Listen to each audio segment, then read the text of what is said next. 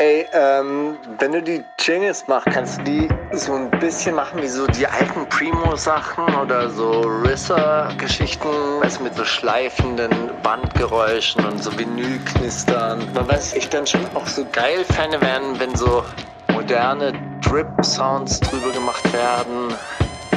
Und eigentlich auch so 808 Wing-Schleifer-Sounds, weißt du, so richtig verzerrte. So dass halt richtig knallt. Die wundersame Rap-Woche mit Mauli und Steiger.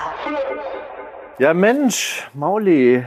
Neues Jahr, neues Glück. Da sind wir wieder. Aber mal wieder mit so einer richtigen Sendung, nicht so in diesem Livestream. Ja, das war auch interessant irgendwie, ne? Obwohl mir, mir hat das mit diesem Livestream eigentlich ganz gut äh, Spaß gemacht und vor allem geht so eine Stunde relativ schnell vorbei. Das war echt krass. Das ist ja sowieso beim, beim Schneiden immer der große Spaß, dass man da ein bisschen rauskürzen kann, dass alles in allem dann doch weniger ist als aufgenommen, aber bei einer äh, Live-Stunde, da ist halt eine Stunde eine Stunde, ne? Da ist nicht viel mit, oh, jetzt können wir die Rubrik schnell reinziehen und jetzt machen wir noch schnell ein Zitate raten.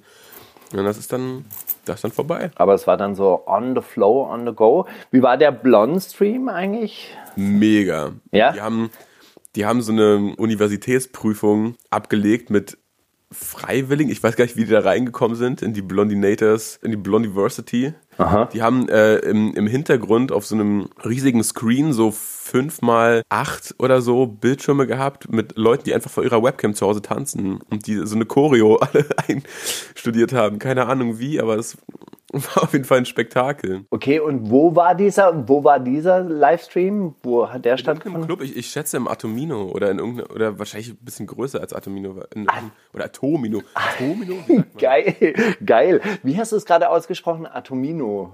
Ah, geil. Ja, ich kenne es nur als Atomino, aber Geil, aber ich bin auch mit den Einheimischen unterwegs. Die haben mich da in die Kultur eingewiesen und Atomino, das sagen wirklich nur Touris. Atomino sagen nur Touris. Ja, aber gut. Äh, Und das Ganze wurde dann auf YouTube live übertragen, oder was? Ja. Ah, okay. Genau. Alles klar. waren auch tatsächlich Wochis im Stream, die gesagt haben, Blondinators und Wochis, ein Team für immer. So sieht's aus. Ah, okay. Ja, das war ja auch hervorragende Cross-Promotion von Özge Schmötzke äh, zu uns. Mit weichem Z übrigens. Ja, ich weiß, Özge. Weiß man, oder? Ja. Wenn man Duolingo Türkisch mal ein paar Wochen auf dem Handy hat. Tatsächlich. Und dass es irgendwas mit Freiheit zu tun hat. Ja, das ist doch dann, besser geht's doch gar nicht. Besser passen könnte es doch gar nicht. Genau. Ja, es war wirklich ein, ein, ein sehr streamreicher Nachmittag letzte Woche. An alle, die es verpasst haben, schade.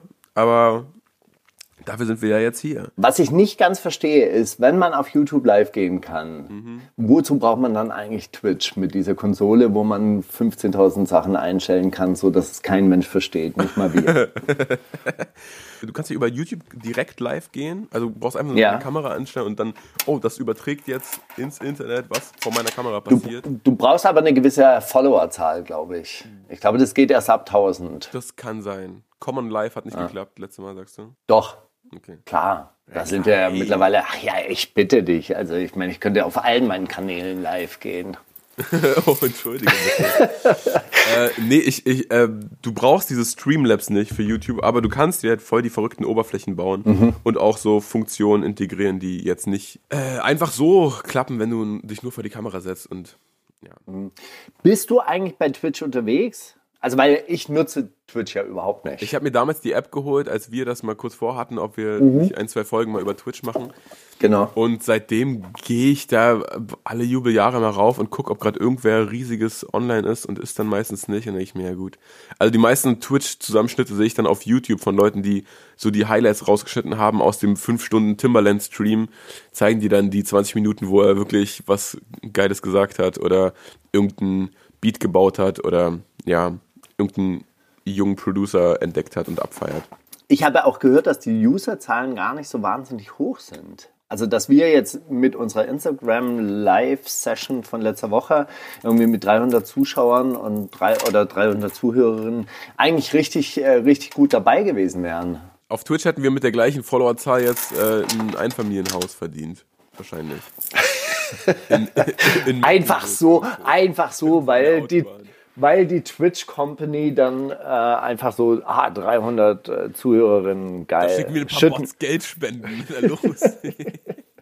Übrigens, ich meine, das ist ja, das ist ja wirklich jetzt diese Woche hochaktuell, wie dieses Kill the Media und oder Murder the Media ja ins Real Life übergeschwappt ist mit dieser Kapitolerstürmung. Das ist ja wahrscheinlich auch ein Thema, das wir in dieser Woche stark. Also, ich wollte eigentlich nur darüber reden, ob Asche Tschetschene ist oder nicht. Ich wollte über nichts anderes Darüber sollten wir natürlich auch sehr, sehr ausführlich reden, weil das ist halt äh, auch, auch eine Mega-Geschichte. Also die mir eigentlich im Herzen auch so ein bisschen weh tut, weil es da um irgendwie den Aufbau von irgendwie gewissen Identitäten geht und dann wird es verteidigt, dann wird es so bloßgestellt und als halt das irgendwie ein wahnsinnig großer Skandal, wenn man irgendwie seine Herkunft faked. Aber auf der anderen Seite frage ich mich, warum faked man dann vielleicht auch seine Herkunft?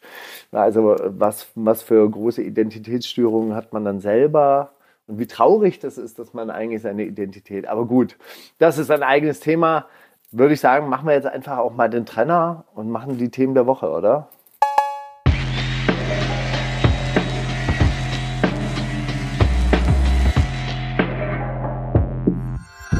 Die Themen der Woche. Also was mich heute wirklich ein bisschen schockiert hat, ich habe heute noch so eine Menge ähm, Videos mir angeguckt, die es bei Spiegel Online gibt. Und da gab es eine Szene, wo so eine Presse-Area gestürmt wurde von den Leuten. Also dann, also irgendwie, es gab diese Demonstration und dann wurden so Hamburger Gitter aufgebaut, ja. halt eben. Und dahinter gab es so eine Art Pressecamp, wo alle möglichen Kamerateams irgendwie sich versammelt hatten, um dann ihre Aufsager zu machen, also so einen abgetrennten Bereich zu haben.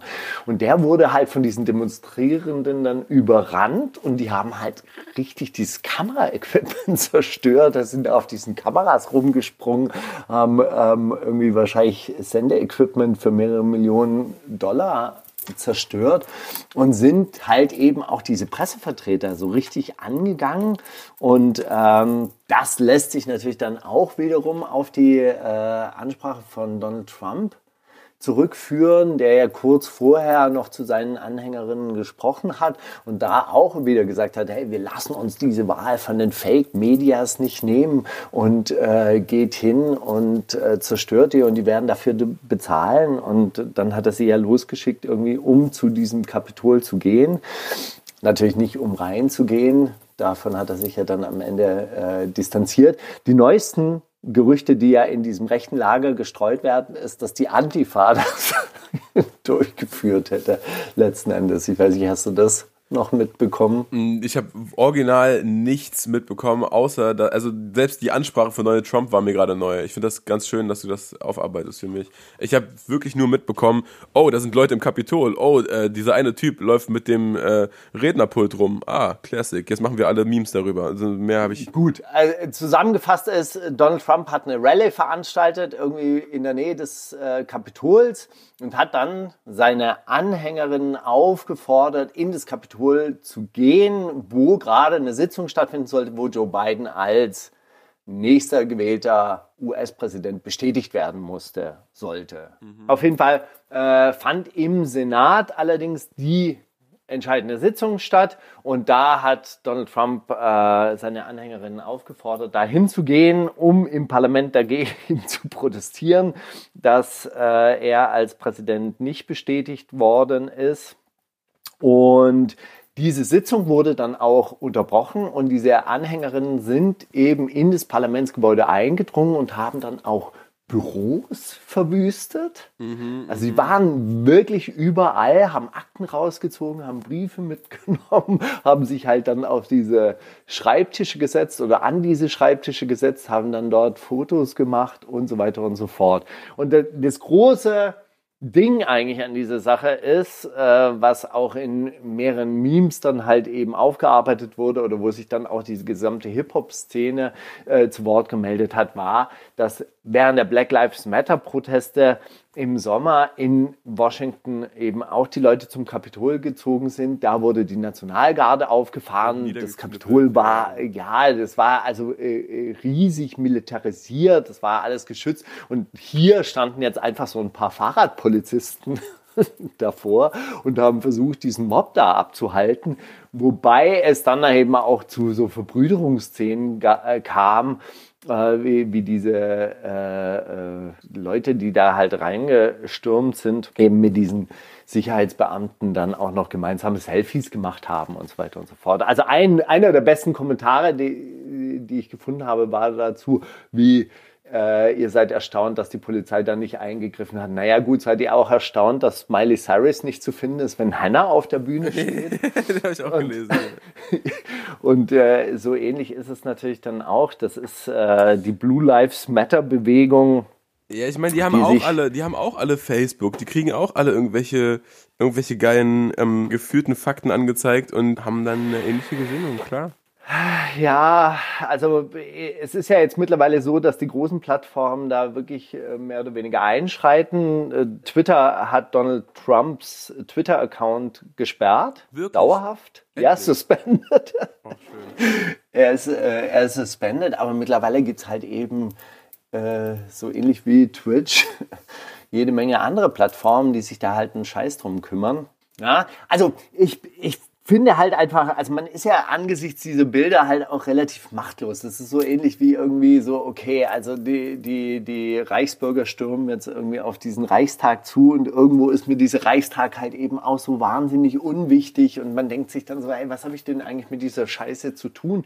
Aber im Endeffekt, naja, klar, also, äh, weißt du, so, stelle ich mich jetzt an die Seite der Polizei, Ja, ja, ich ja, verstehe schon. um dann irgendwie so den, den Reichstag zu schützen. Aber Eigentlich könntest du der, der, Und- der sich freunde Dritte sein, wenn es nicht alles irgendwie das so hat Cardi B zum Beispiel gesagt, hey, so, ey, that's not our business.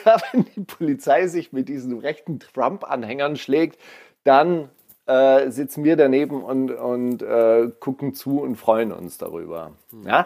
Aber die zerlegen sich ja nicht. Also das ist ja kein, also das ist ja wirklich kein, kein richtiger Kampf. Ja? Die, die fassen die ja mit Samthandschuhen an. Also ich meine, die, ja, das ist so mehr oder weniger so, hey, aber macht jetzt mal hier nichts kaputt. Und das sind ja die äh, Werte oder die, die Bauten unserer, äh, Urväter. unserer Geschichte. Und jetzt bitte aber nicht hier was kaputt machen.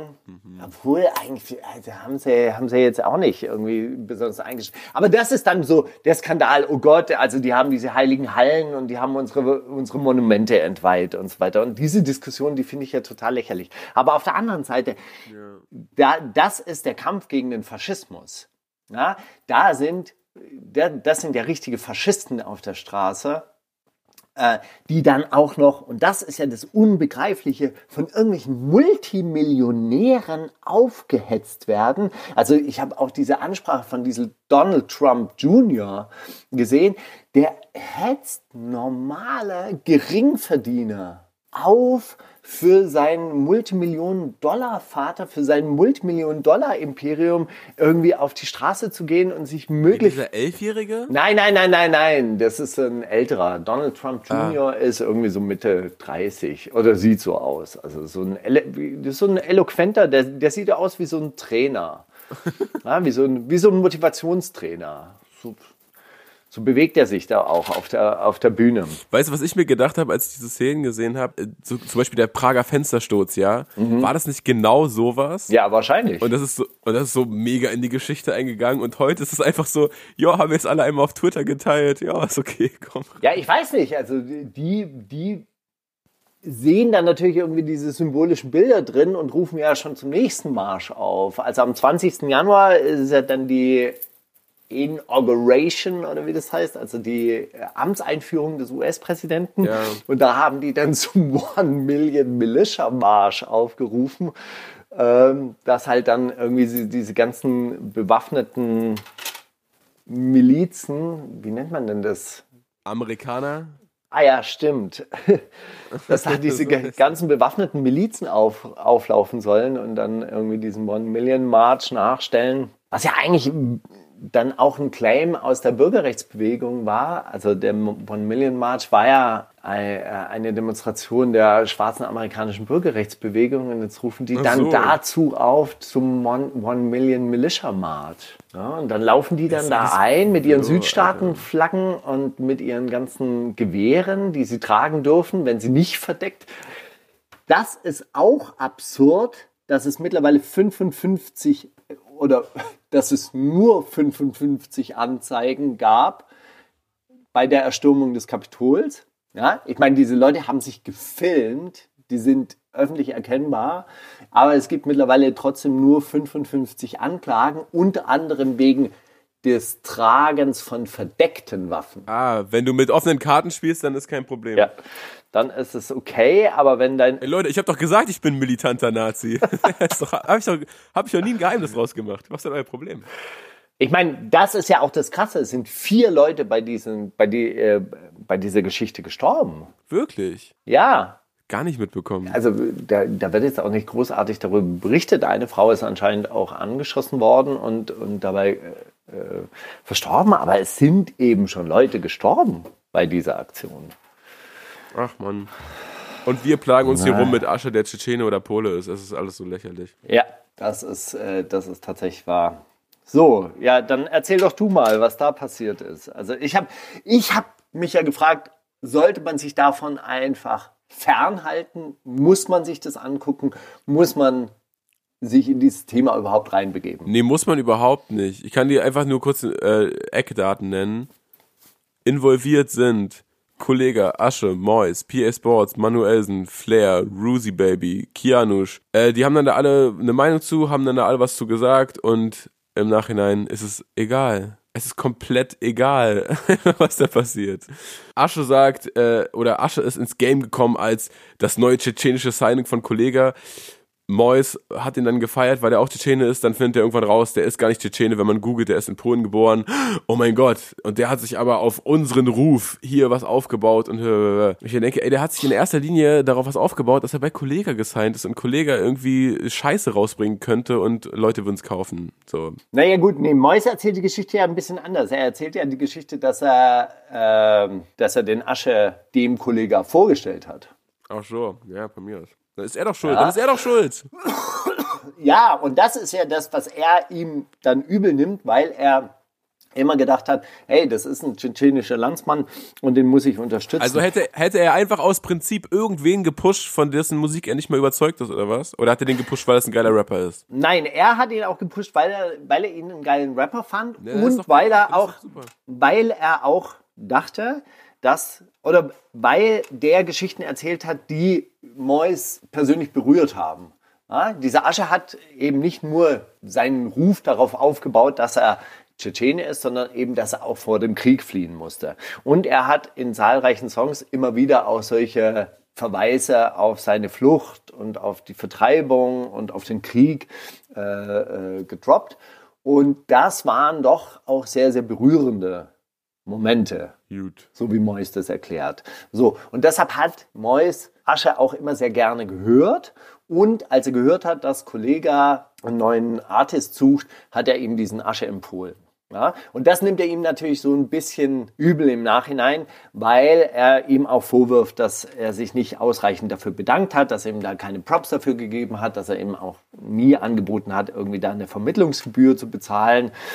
Oh, Der Arme, ey, Kacke. Jetzt muss er einfach von den Twitch-Einnahmen leben, wo ihm irgendwelche random Kids äh, Fuffi überweisen dafür, dass er ihren Ich Namen glaube, das bezahlt. ist, ich glaube, das ist ihm gar nicht, das ist ihm gar nicht mehr so wahnsinnig äh, wichtig, aber er hat halt dafür überhaupt keine Props im Social Media Bereich bekommen. Irgendwie, es gab ein Posting, äh, das wurde dann aber wieder gelöscht und äh, du weißt doch, wie das ist, ja. Man nimmt Er das bekommt doch eh aber viel zu viel Props. Aber was reden wir jetzt auch über Mois und Aschen gerade? Das ist so lächerlich.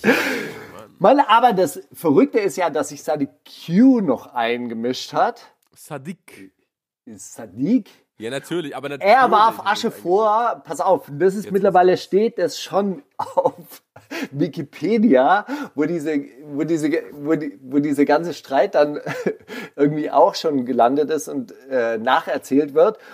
Und da wird es dann wirklich tatsächlich ein bisschen absurd, weil er, also Sadiq, warf Asche vor, dass er ihn hintergangen, seinen Glauben verstellt, seine Mutter und Schwester Chirurgin seien und er sich Gesichtszüge machen, sowie sich selbst seine Narbe zugefügt habe, da diese laut ihm eine Zeit lang mit jedem weiteren Tag frischer wurde. Der, da, da das Ganze jetzt so, so ein bisschen nacherzählt wird, ist es auch relativ schlechte Erzählkunst, muss man an dieser Stelle sagen. Also, Sadiq wirft ihm vor, dass er den Glauben verstellt hat, also dass er äh, irgendwie, ich weiß nicht, hat dieser, hat, er behauptet, dass er Muslim sei? Keine Ahnung, aber offensichtlich. Okay, aber und die Mutter und Schwester von Asche seien Chirurginnen, weil das spielt ja nämlich auch noch eine Rolle, dass Asche seine Nase verändert haben lasse. Mach mir die Tschetschenen-Nase, Mama. Genau. Was? genau. so war's. So, und, Und, Asche und Mama, machst du mir noch eine Kriegsnarbe? Aber das geht dann nie wieder weg. Ja, ja, ich weiß. Genau, und Sadik hat dann festgestellt, dass er über Tage diese Narbe immer frischer ausgesehen habe. Ja, dass, dass die dann also so nachverhandeln.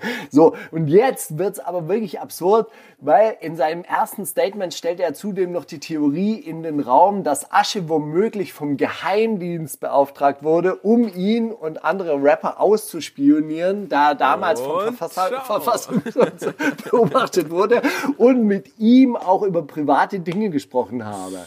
Und forderte Kollege auf, nun zu handeln. Los, wirf das, wirf das KGB-U-Boot. Ey, das ist so geil, Alter. Das, man kann ja einfach alles behaupten mittlerweile. Und man kann es auch auf Wikipedia schreiben, das ist doch egal. Komm.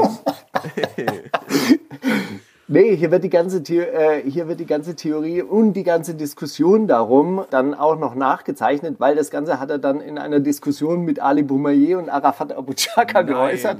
Beide beschwichtigten Sadik. Arafat sagte, dass es ihm letztendlich egal sei, von je, wem jemand herkommt oder welche Religion er hat und dieser sich am Ende nur selbst belüge, wenn er sich als etwas ausgibt, was er nicht ist. Was wiederum ein relativ vernünftiges Ey, Statement ist, also, weil das, dass ist genau das, Statement von Arafat unterschreiben würde, aber ja. ja, und das ist nämlich genau diese, das Verrückte an dieser ganzen Diskussion. Über was unterhalten wir uns denn eigentlich? Da baut jemand eine Rap-Karriere darauf auf und denkt sich, ja, welche stabile Volksgruppe könnte ich denn jetzt irgendwie nehmen? Was fehlt denn noch? Coden gibt's schon. Ey, come on, was ist denn da los? Und was hat das in dieser scheiß Hip-Hop-Welt zu tun? Und warum stellen wir uns nicht hin und sagen wirklich, ey, da, da also du weißt, ich bin kein Verfechter der Oldschool, aber da würde ich mich wirklich freuen, wenn wir wieder zu diesem Punkt kommen würden. Peace, Love and Unity. Ja, and it ain't where you're from, it is where you at. So, wie fresh bist du als Rapper? Ja, und dann würden wir Freund? über weder Mois noch Kollega noch Asche reden, Das stimmt. oder? Ja. Oder geschweige denn Sadiq. Und das finde ich irgendwie so witzig, dass es dann diese, durch so Leute, die sich anscheinend den ganzen Tag irgendwie so Wedding Haze ballern und äh, Verschwörungstheorien gucken, dass die dann in allem gleich immer einen Geheimagenten sehen und ey, alter Kollege hat jetzt hier irgendeinen Teenager gesigned, das ist ein Geheimagent, der spioniert uns aus. Ja, genau, Alter. Aber tatsächlich hätten wir gar nicht drüber reden müssen, wenn irgendwas anderes passiert wäre die Woche. Gefühlt ist aber wirklich nichts anderes passiert, außer Doch, es sind einige Sachen passiert. Master P, wer weiß noch, wer Master P ist? na du. Hey, es sind so Leute, es sind so Leute aus der Vergangenheit aufgetaucht, ja, wo, wo ich dachte, gibt's die überhaupt noch? Wer interessiert sich für diese Leute? Sagt dir der Name Mace noch was? Boah, aber echt nur so von. Ich weiß, dass, dass das so aus. Come on, er ist Shindys Ich wollte Lieblingsrapper. gerade sagen, dass so aus dieser Zeit, aus der sich Shindy immer bedient, ne? so Fabulous und Mace und so, so Leute. Genau, und Mace ist mittlerweile Pastor der Gathering Oasis Church. Klingt geil. Und das Tolle ist, also der hatte ja wirklich eine relativ stabile Karriere, schon relativ erfolgreich, also in diesem Puff Daddy-Universum, hatte Gold- und Platin-Alben und hat sich dann aber auch schon Anfang der 2000er Jahre zurückgezogen, um sich spirituellen Zielen zu widmen. Stark. Dann ist er mittlerweile wieder, wieder ein bisschen umgefallen. Äh, Mitglieder seiner Gemeinde und seiner Kirche haben gesagt, naja, so richtig holy ist sein Lifestyle jetzt auch nicht. Dann hat er ein Comeback-Album versucht, 2014. Das war wohl relativ erfolgreich. 2019 hat er nochmal ein Album rausgebracht. Das ist dann so relativ im Sande verlaufen. Und jetzt ist er aber als Pastor der Gathering Oasis Church, der Go Church, berufen worden. Und das Geile ist, es gibt ja so ein Video-Interview mit ihm. Und der Pastor, der vorher am Start war, der ihn so quasi einführt als sein Nachfolger, Sein Hype-Man. der sagt dann so Sachen wie, ey, und alles, was in der Vergangenheit passiert ist, ist vergessen.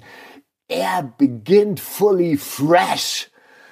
Und das finde ich wirklich geil eigentlich, dass man sich so in so eine Kirche hinsetzen kann und sagen kann, hey, ich beginne jetzt einfach mal richtig von vorne. Ja, kannst du auch abseits von der Kirche machen. Oder meinst du, dass eine Kirche das zulässt? Ich glaube, dass eine Kirche sowas sanktioniert.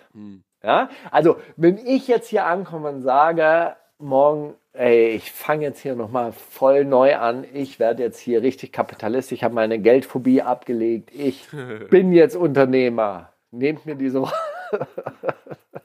Rolle ab. Ja?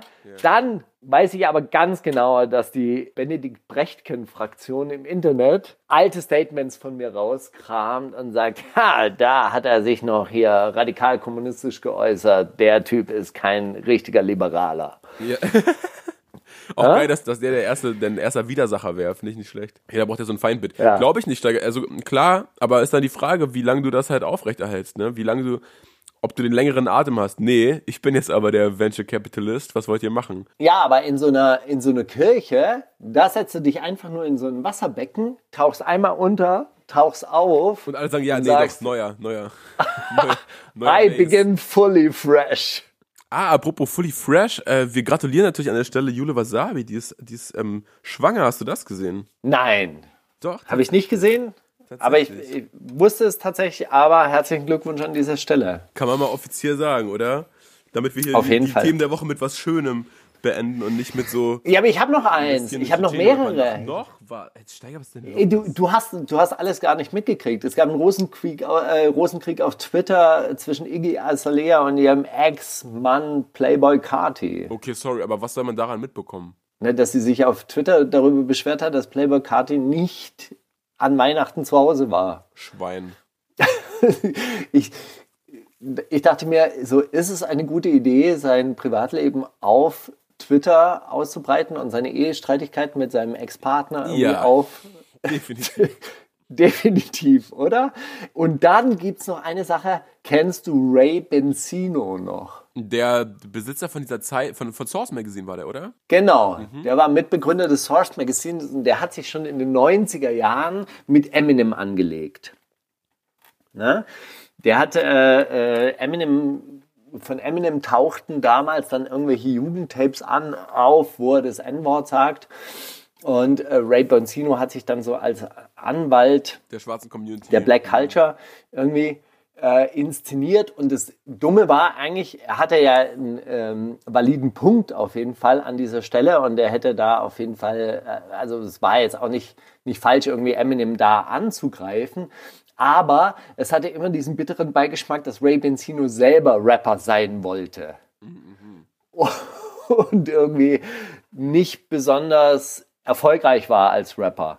Und er immer diese, diese Position des Magazinbesitzers mit seiner Position als verhinderter Rapper irgendwie so vermischt hat.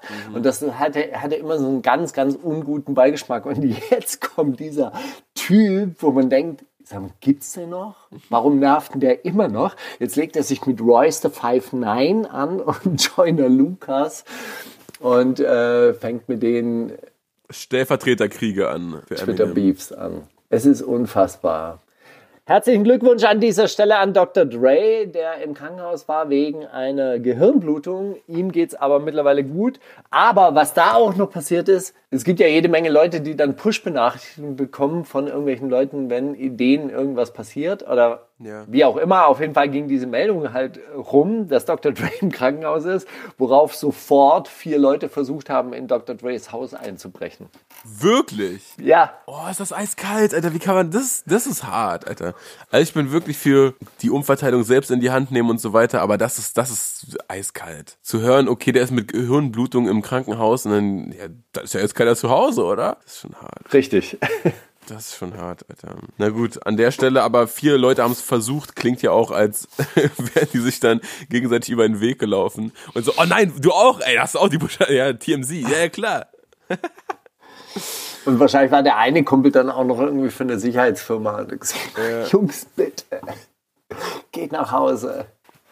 Na, auf jeden Fall sind die anscheinend festgenommen worden. Das hat nicht geklappt. Na, das ist doch, das ist doch wenigstens eine schöne Geschichte. Also an der Stelle wieder Team Polizei. Wir können es nicht mal Okay. Okay, sehr gut, Steiger, aber lass jetzt bitte einen Haken hintermachen. Oder hast du noch irgendwas gefunden? Das war's doch bitte hoffentlich.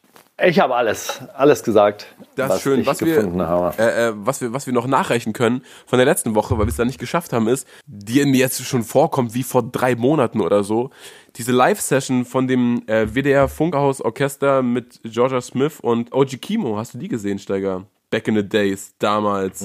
Nein, die habe ich nicht gesehen. Kann ich dir einen kleinen Classic zum Nachhören auf jeden Fall mitgeben? Blue Lights von Georgia Smith wurde mit 216 von OG Kimo kombiniert von dem Team rund um Machiavelli ins Leben gerufen. Irgendwie Ah, okay. gefügt. Und OG Kimo hat tatsächlich noch einen dritten Part geschrieben für diesen Song, der letztes Jahr rauskam. Also durchaus große Hörempfehlung packen wir auf die Playlist. Drei Lines sind im Spiel, zwei sind zu viel, nur eine ist real.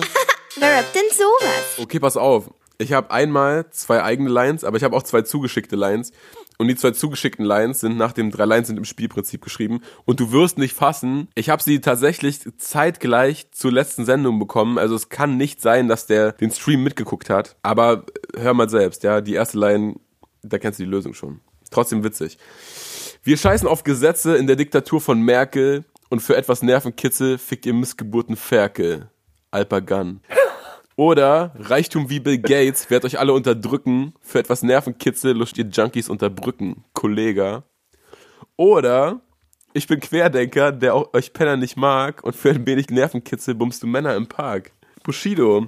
Steiger, wie krass geht's eigentlich, dass diese Line von 2007 zwei Leute in der gleichen äh, Woche raussuchen? Also die Dampfmaschine, weißt du, die Dampfmaschine ist das hier gerade. Ja, oder sind die Algorithmen, die einen dann irgendwie steuern. Das war halt irgendwie so, ha, Querdenker. Das Ja, grad die so gut programmiert, Das ist krass. die so, so gut programmiert sind, dass du manchmal den Eindruck hast, dein Handy hört dich ab. Querdenker, das läuft gerade ganz gut. Zeig dir mal den alten Bushido-Song. Vielleicht könnte das jetzt ein Hit werden. So. Auf jeden Fall.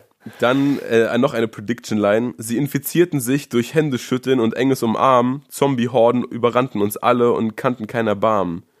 Prinz Pandemie Porno. Oder sie infizierten sich durch Händeschütteln und enges Umarmen, wurden alle glücklich und erleuchtet, den Engen so nah. FR. Oder sie infizierten sich durch Händeschütteln und enges Umarmen. Ich überlebte nicht durch Impfstoffe, sondern weil ich Menschen nicht mag. Monarch Dilemma. Oh, geil. Die ist aber gut. Wow. Also die Morlock Dilemma Line, die ist, die ist wirklich gut. Ähm, ich kenne mich in seinem. Hat er in letzter Zeit Songs rausgebracht? Also, weil das ist ja eigentlich weniger Prediction, sondern das ist ja eigentlich eher so Zeitanalyse, oder? Äh, ja, dann gehe ich jetzt mal trotzdem Steiger, Morlock Dilemma war doch deine erste Intuition, das ist richtig. Ich kann dich jetzt Wirklich? Nicht ins offene, ich kann dich jetzt nicht ins offene Messer laufen lassen, nachdem du eigentlich schon gesagt hast, ja, ja, mm, oh, oder? Hm, Es könnte schon, ja, Morlock Dilemma. Ist richtig, ja, ist Ich wäre jetzt, ich werde jetzt am Schluss, wäre ich fast eigentlich mit Prinz Pi gegangen. Allerdings Hände schütteln und umarmen ist dann doch zu spezifisch. Ja gut, also Morlock Dilemma. Ja? Dann habe ich auch noch eine Information aus diesem äh, Geschäftszweig-Video rausgezogen. Und zwar ist hier ein Zitat: McDonald's, I'm loving it. Also der, der McDonald's-Jingle seit wie vielen Jahren? 12, 15? ja. Wer hat ihn getextet? Lil Wayne, Pusha T oder DMX? Nicht wahr, wirklich? Aha. Lil Wayne übrigens, den mein Handy als LOL Wayne korrigiert hat. Ähm, DMX? Es war Pusha T tatsächlich, Steiger. Nicht wahr. In einer Session mit Justin Timberlake und Pharrell. Und die haben den ersten McDonalds Werbeclip mit, der- mit, mit der Hook Ja, gemacht? die haben, die haben diesen, diese kurzen Jingle gemacht, ja. Ja, es gab ja dann irgendwann mal so eine ähm, größerer, mittelschwerer Skandal, als dann so ein deutscher Rapper hier gerappt hat. Für, McDonald's. McDonald's. Wer hat das gemacht? Ja. Drake Q. Okay, aber wann denn bitte? Von Anti-Helden oder was? Genau. Ja gut, jetzt erzählen wir hier den Kindern vom Krieg. Dre Q und damals war das dann so ein ri- richtig mittelschwerer Skandal, wie ein Underground-Rapper sich so hergeben kann und das machen könnte. Also das war, das musst du dir vorstellen, dass das innerhalb der deutschen Hip-Hop-Szene tatsächlich irgendwann mal eine Diskussion war. Ja. Mittlerweile, mit, mittlerweile wäre ja die Diskussion, was? Nur eine Million? So, der hat sich aber billig verkauft. Mittlerweile wäre die Diskussion, der hat's nicht gemacht, was für ein Idiot. Ja, Und aber wirklich, war. Der, bekommen, okay, na gut. nee, aber Dracula musste sich damals dann richtig hardcore dafür rechtfertigen, dass er das mit McDonalds gemacht hat. Na Juti, Alter.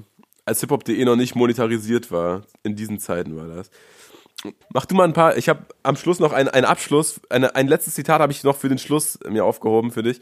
Als, als kleiner Hoffnungsschimmer. Ja, so viel sei schon gesagt. Aber sag du erstmal. So, ich habe noch ein, eins, was mit einer Meldung zu tun haben könnte. Und ich, und als ich viele Dinge noch einmal neu lernen musste, war das eine der Sachen, bei denen ich mir dachte, naja, wenn es sich reimt, dann sag's halt. War das Eminem? War das Cool Savage? War das Snoop Dogg? Oder Casey Rebel? Oder Lil Wayne? Er ist halt, äh, Lil Wayne. Das ist natürlich lustig, dass du jetzt, dass du jetzt Casey Rebel reingenommen hast. Aber ich glaube, es war. Es war Eminem. Und aus welchem Grund? Weil er Ray Benzino auf Clam Casino, Clams Casino, Cherolino. Ich, äh, ich weiß nicht, einfach so. Nein! Und zwar, es ist wirklich eine witzige Story. Es ist irgendwie relativ neulich erst geleakt worden, dass er so eine, so eine Zeile gegen Rihanna gerappt hat. Also im Jahr 2007, 2008 Ja. hat er die anscheinend gerappt. Und die ist dann jetzt äh, im letzten Jahr oder im vorletzten Jahr erst geleakt worden. Und da hat er sich anscheinend auf die Seite von Chris Brown äh, geschlagen und hat dann gegen äh, Rihanna geschossen. Und er hat es dann neulich in so einem Interview erklärt, naja, das stammte aus einer Zeit, als ich das Rappen neu lernen musste. Da hatte ich so drogeninduzierte Gedächtnisausfälle, ja, dass ich halt alles gereimt habe, was sich reimt. Und da musste ich irgendwie Rappen neu lernen. Und ehrlich gesagt, diesen Part, ich wusste überhaupt nicht, dass ich diesen Part gerappt habe. Und als dieser Leak rauskam, war ich selber überrascht. What the fuck? Das habe ich gerappt, das habe ich gesagt. Selbst die Aussprache kam mir irgendwie komisch vor. Ey, aber wie Hat geil ist es pa eigentlich? Pakistani-Slang gerappt damals? Oder, war, oder hat er das damals schon nach dem Pakistani-Slang wieder neu ge gelernt? Oder wann war dieser? keine, keine Ahnung. Ich muss sagen, dass ich seit 2007 wahrscheinlich nicht mehr Eminem gehört habe oder seit 2001 keine Vernünftig. Eminem-Sachen mehr äh, gehört habe. Auf jeden Fall, aber das ist ja eigentlich fast schon so ein bisschen wie wenn man als Reborn Christ irgendwie aus der Badewanne steigt und sagt, hey, äh, das war in meiner Drogenzeit. Ich wusste überhaupt nicht, was ich da tue. Ich habe überhaupt keine Kontrolle gehabt über meine Gedanken. Ich weiß überhaupt nicht, dass ich das gerappt habe. Was, das habe ich gerappt? Ich meine, ehrlich gesagt geht es mir auch manchmal so, dass ich Aufnahmen von mir höre und sage, hä, hab ich gesagt. das habe ich gesagt? Nee, das, ich wow. check das schon, aber das war aber schlau. Das ist bei ey. Eminem halt noch viel lustiger irgendwie, weil er eh immer so, äh, weil er so super viele Gewaltfantasien auslebt. Ich habe letzte Woche ein Video gesehen, weil ich äh, viel Lana Del Rey gehört habe. Dann war, dann wurde mir so ein Video angezeigt. Celebrities talking about Lana Del Rey. Und dann, äh, die meisten davon sind dann irgendwelche Interviews, wo die dann bei Ellen DeGeneres sitzen und sagen, ey, ich bin wirklich der größte Lana Del Rey Fan, Mann. Und dann steht irgendwie Kelly Clarkson auf der Bühne und sagt, ey, Lana Del Rey macht für mich die coolste Musik der Welt. Und dann sagt Adele irgendwann, ey, ich bin so starstruck, wenn ich Lana Del Rey sehe. Und dann ist irgend so ein Cypher-Ausschnitt von Eminem random dazwischen geschnitten, wie er sagt, uh, hit Lana Del Rey hard in the face, we're punching the race. Und ich so, was? Was hat das hier zu tun, hier zu suchen gerade, Alter? Naja. Also ja, nee, interessant, dass, dass Eminem, aber das finde ich den interessantesten Fakt daran, dass Eminem irgendwann neu rappen lernen musste, weil ich war so auf Drogen. Ich habe irgendwann einfach nur noch alles gereimt. Oh, hups, da hat sich auf einmal Chris Brown, ich, ich schlag nochmal mit drauf, gereimt. Ja, hm, doof Ja, gelaufen. gut, aber hat er sich wirklich sein gesamtes Gehirn kaputt gebrannt?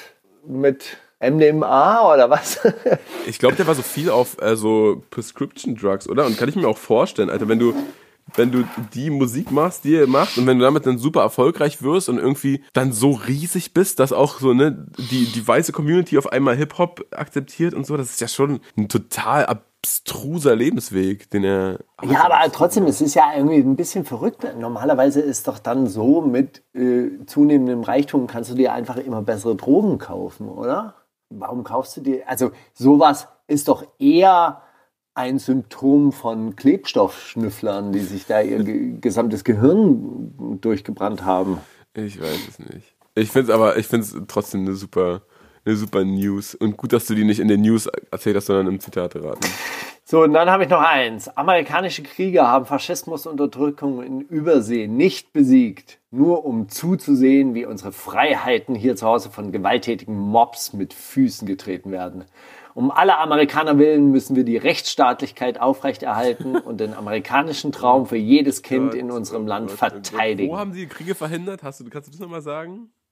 In Übersee haben sie die Faschisten und die Unterdrückung besiegt. Ah, auf jeden, sowas. Danke nochmal. Dwight D. Eisenhower über die Bürgerrechtsproteste in Atlanta in den 50er Jahren. Donald D. Trump über die Black Lives Matter Proteste. Oder Nancy Pelosi, demokratische Mehrheitsführerin im Repräsentantenhaus, über die Erstürmung des Kapitols. Oh, also wir sind die geilen Leute, die Rassismus besiegt, äh, Faschismus in Übersee besiegt haben, könnte vielleicht ein Trump-Zitat sein. Drei Lines sind im Spiel. Ein, zwei oder drei. Du musst dich Ich sag, ich entscheiden. sag Trump. Drei Ich sag- Felder sind frei. ich sag Trump. Das war richtig. Ach Gott, das kann doch nicht wahr sein, Alter. Wirklich, ja. Das hat er dann im. Ja, im letzten Sommer gesagt. Natürlich über die Black Lives Matter Proteste. Tja, so wird mit zweierlei Maß gemessen. Oh Mann, Das Alter. ist so.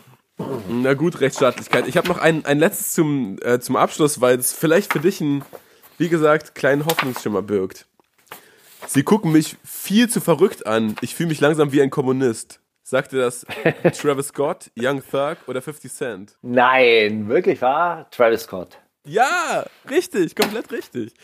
Juhu! Er sagt, er sagt äh, they're looking, looking at me way too crazy, got me feeling communist. Und dann wird auf Genius darüber gestritten, weil als ich das gestern gehört habe, war ich so, ah krass, okay, das könnte man, könnte man so verstehen wie, okay, ey, die gucken mich so dumm an, sehe ich aus wie ein Kommunist oder so.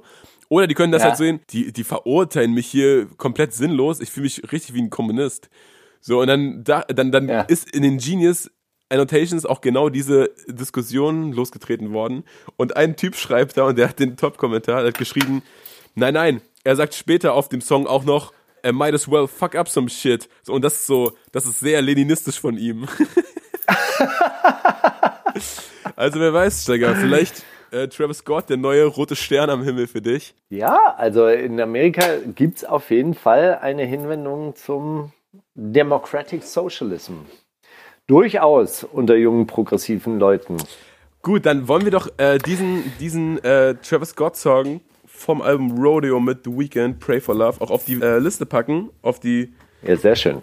auf die wundersame Playlist. Und dann gehen wir zum Gedanken der Woche, weil da habe ich etwas gelesen. Ach so, ein, Was, was, was hast du noch? ja, eine, eine Meldung hätte ich tatsächlich auch noch. Äh, Nicki Minaj ist nämlich verklagt worden wegen ihrem Song Rich Sex. Mach das mal gleich, mach das mal gleich in, im, im Gedanken der Woche, okay? Ja. Wie schmeckt Basisdemokratisch. Reaction? Wer bin ich? Basisdemokratisch. Genozid für Leute. Was bedeutet Schnickis Der Gedanke der Woche. Steiger, und zwar habe ich auf Twitter gelesen, und zwar auch irgend so ein, ich glaube sogar dieser Frederik Brechtenberg, was, wen hast du davon genannt? Irgend so ein, irgend so ein Ja, ja, wie auch im Brechtken heißt er, glaube ich. Ja. So ein Freund von, von Andreas Lindner. entweder er oder irgendjemand, der das gleiche Profil hat wie er, hat jedenfalls geschrieben, Kapitalismus, alle bekommen die Chance auf die Schlossallee. Sozialismus, alle wohnen in der Badstraße. Ja, die Leute, die in der Schlossallee geboren wurden, sind prädestiniert, die auch zu verhalten, glaube ich. Und die Badstraße dazu, wo du dann Miete bezahlen musst. Also, Das ist hier der Konter-Tweet an der Stelle. naja, der, der Kontakt-Tweet, den ich auf Benedikt Brechtgen letzte Woche gemacht habe, der auch relativ erfolgreich dann war, war, er schreibt, niemand braucht die AfD. Ich habe es geretweetet und habe geschrieben, wenn man dich hat. Und da meldete sich dann seine Bubble natürlich wirklich mit äh, Ausgrabungen aus meiner Vergangenheit. Und dann so drunter geschrieben, Steiger ist doch dieser Neostalinist. der es in der Hip-Hop-Szene nicht geschafft hat. Und so. Es war ein bisschen Da, amüsant. da, das ist natürlich dann die, die Ultima, der ultimative Gnadenstoß der äh, Liberalen. So, ja, der hat es nicht geschafft damals. Das sind auf jeden Fall die Bubbles, in die man gerne reinsticht. Ja, mit, so einem, mit so einem Säbel aus dem 17. Vor Jahrhundert. allem mit, mit, wenn man dich hat, vier Wörtern einfach. Zwei gepiekst. ja, das war, das war ganz gut. Finde ich gut. So, so Low-Investment-Kriege, die du da führst. Ja. Und was willst du mir noch mit Nicki Minaj erzählen? Also Nicki Minaj ist verklagt worden von irgendeinem Rapper aus der Bronx, der behauptet hat, dass ihr Song Rich Sex äh, komplett von ihm geschrieben wurde und er nie Credits bekommen hat dafür. Und ich setze jetzt Rich Sex tatsächlich auf die Playlist äh, diese Woche, weil In ich sein Gesicht einfach, in sein armes, Track wieder geripptes Gesicht. so, so absurd finde, weil es die ganze Zeit darum geht, dass Reichsein einfach geiler ist als Sex haben. Es sind Briefe an dich und an mich.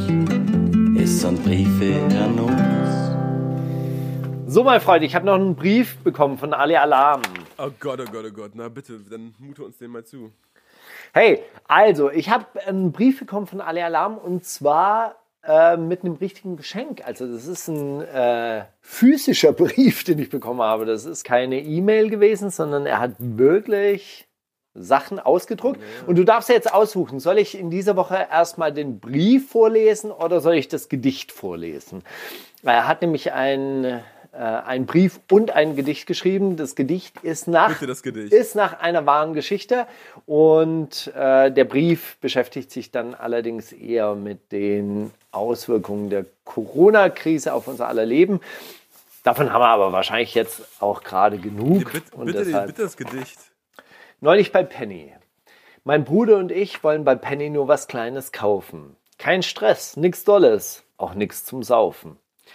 Wir voll gechillt und schlendern so da, kommt Oma vorbei, streichelt mein lockiges Haar. Ist öfter schon passiert, hab manchmal sogar Cash dafür kassiert. Oma ruft, oh mein lieber Ali, könntest du meine Cremedose aufmachen? Und ich so, Frau Meier, meine Liebe, na klar. Und wir fingen an zu lachen. Etwa so, ha ha ha ha ha. Aus dem Nichts kommt ein großer Mann aus Richtung Kasse. Ich gehöre hier zur Herrenrasse. Belästigen Sie diese beiden Kanacken, ich zerdrück die wie Kakerlaken. Gerade will die Oma sprechen, da schlägt er plötzlich zornentbrannt aus dem Nix mich mit der flachen Karatehand. Bevor er den Satz beenden kann, knallt in meine Fresse seine Elle. Das überschreitet meine Spaßmodus-Schwelle. Ich guck meinen Bruder an, voller Schmerz, nach dem Motto, den kennst du bestimmt, ein Scherz, als die Oma vor lauter Schreck schrie, ein Herzinfarkt, bitte helfen Sie. Die Schokoladenabteilung und ihre Gänge werden zu eng für das Kampfgedränge. Seine Blicke und der Gedanke sind die gleichen wie meine.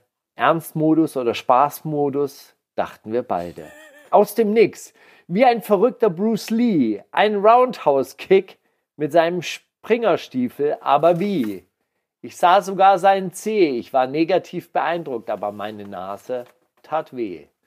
Uns wurde der sinnlose Kampf zuwider, wir schlugen ihn zu zweit aus Notwehr nieder, er am Boden und von Blut gerötet, wir schon am Denken, wir haben ihn getötet. Er stand auf und als wäre nichts gewesen, ging er raus.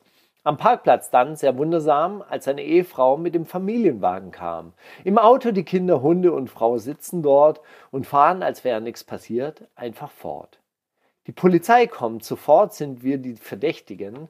Ist doch klar, zwei Alis Oma mit Herzinfarkt auf dem Boden liegen, unreiner Reim. Was habt ihr Molukken wieder angestellt? Raubt eine alte Oma aus wegen Geld. Wie erklärt man das einem Polizisten? Kein Witz. Es wäre einfacher, ihn jetzt einfach zu fisten. Im Supermarkt keiner mehr, um die Situation zu erklären. Wir waren doch die Opfer, wollten uns doch nur wehren.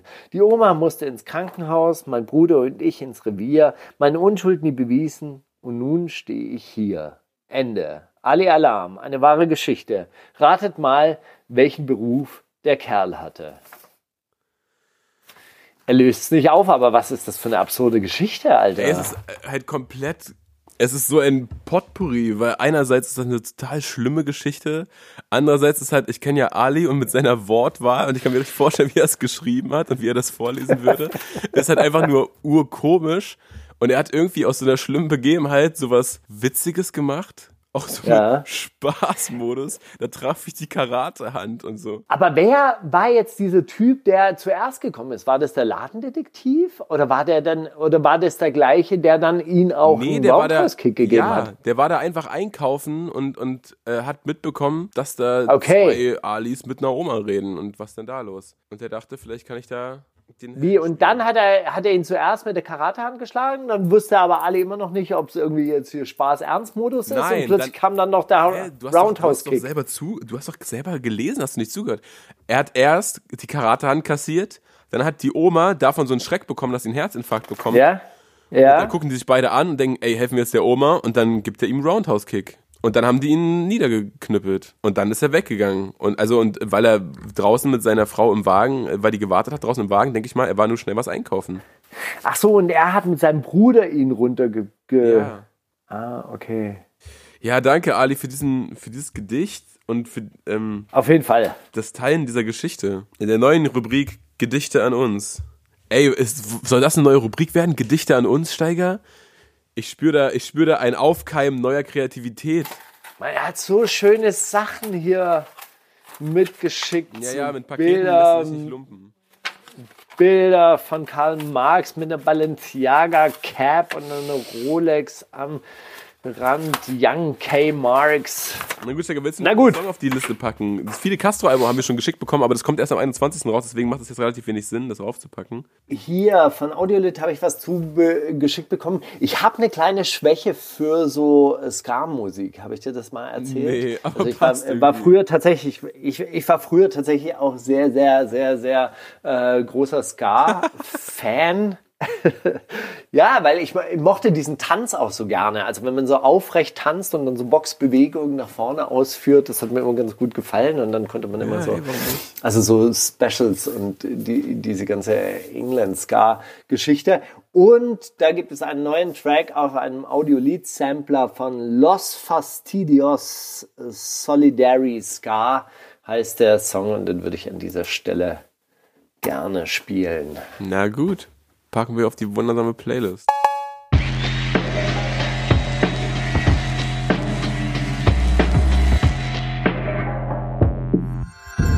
Kannst du Steiger fragen? Steiger, meine Frage an dich. Wenn du dir eine Person, ja, dead or alive, aussuchen könntest, mit der du in den Ring trittst, für ein Celebrity Deathmatch, wer wäre das? Die große Frage ist ja immer, das muss ja auch, äh, das muss ja schon auch einen gewissen Wert haben und das muss ja auch ähm, ja, mit einer gewissen Prüfung einhergehen. Also so, so ganz so einfach. Kollege, ehrlich gesagt, auch noch, hat es auch noch verdient, irgendwie ein bisschen auf die Fresse zu bekommen.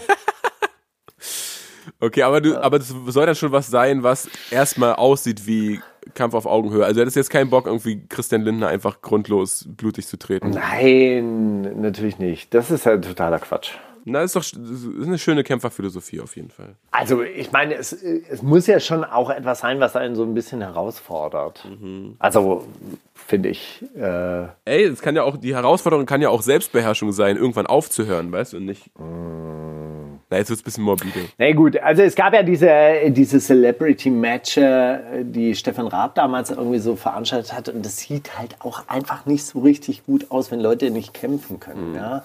Also wenn die, wenn, die, wenn die sich so ganz, ganz komisch bewegen und da habe ich mal einen Film gesehen von Terence Hill und der, der hat damals diese Moves gemacht und die mache ich jetzt irgendwie so nach. Dann, dann siehst du, dann kommen irgendwie so zwei, drei Hände durch und dann drehen die sich so weg und, und so. Das ist ja, das ist ja nicht, das möchtest du ja nicht sehen. Also ich, ich glaube, das möchte man einfach überhaupt nicht sich angucken. Ja, insofern müsste es natürlich dann schon auch ein einigermaßen realistisches äh, Setting sein, aber hey, diese, die, diese wirklichen Kämpfe im Ring, die finden ja dann auch meistens nicht statt. Also so, so daran hat ja überhaupt keiner, keiner wirklich Interesse. Also irgendwie vom, also ich sehe das ja tatsächlich aus einer sportlichen Perspektive. Und äh, finde es einfach nur interessant, in den Ring zu gehen, sich selber heraus, diese Herausforderung zu stellen. Es ist ja auch tatsächlich mehr ein Kampf mit sich selber. Weil ich, ich denke zum Beispiel, also wenn ich jetzt an meine Turniere denke, das besiegt sich ja immer, da besiegt man sich ja immer selber, wenn man, wenn man verliert. Weil der andere jetzt technisch, körperlich, von der Stärke her wahrscheinlich auf einem ähnlichen Niveau trainiert wie man selber. Deshalb ist man eingeteilt in Gewichtsklassen, deshalb ist man eingeteilt in Gürtelklassen und so weiter und so fort. Ja. Und dann, dann ist es ja wirklich so die eigene Nervosität, die einen dann übermannt oder die eigene Unfähigkeit zu atmen, sich zu entspannen oder auf Tricks zu reagieren, weil man sich selber blockiert. Und das ist ja auch das Interessante, warum kämpft man überhaupt? Also warum macht man Wettkämpfe? Warum, warum stehen Leute darauf, Wettkämpfe zu machen? Ich glaube, das hat natürlich auch ein bisschen was mit der eigenen Konstitution zu tun. Es gibt Leute, die mögen überhaupt keine Wettkämpfe, die machen das einfach auch nicht, die haben da keinen, keinen Spaß daran. Aber für mich sind so Herausforderungen halt irgendwie immer, immer interessant und vor allem halt natürlich auch das Gefühl danach, irgendwie so, hey, ich habe hey, ich hab mich der Herausforderung gestellt. Ja, schon. Klar, wenn du, wenn du sowas nicht annimmst, dann wirst du halt nicht, dann wächst du halt nicht, ne? Und, und insofern wäre halt so ein Christian Lindner, das, das ist ja, also das ist ja dann keine Herausforderung. Nee, es ist ja trotzdem was, was viele Leute sehen wollen, wie jemand, den sie nicht mögen, vermöbelt wird. Egal. Ist auch egal, Steiger. Ich möchte das überhaupt nicht befürworten. Finde das gut. Finde deine Auswahl gerechtfertigt.